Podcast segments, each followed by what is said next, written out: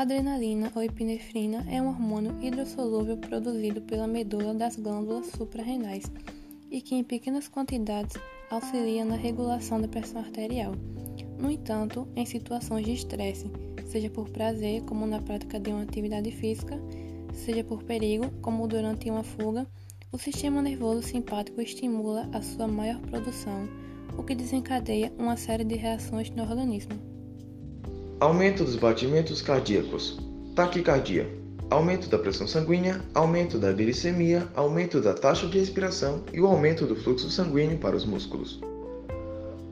Uma curiosidade interessante sobre a adrenalina é que, por causa de sua ação sobre o sistema cardiovascular e respiratório, a adrenalina é utilizada na medicina como estimulante cardíaco e em caso de ataques de asma, para abrir as vias aéreas.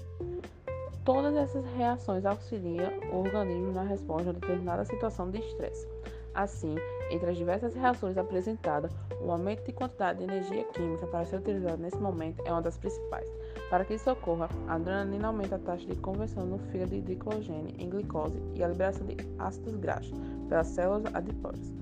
Essas substâncias são lançadas na corrente sanguínea para serem utilizadas como fonte de energia.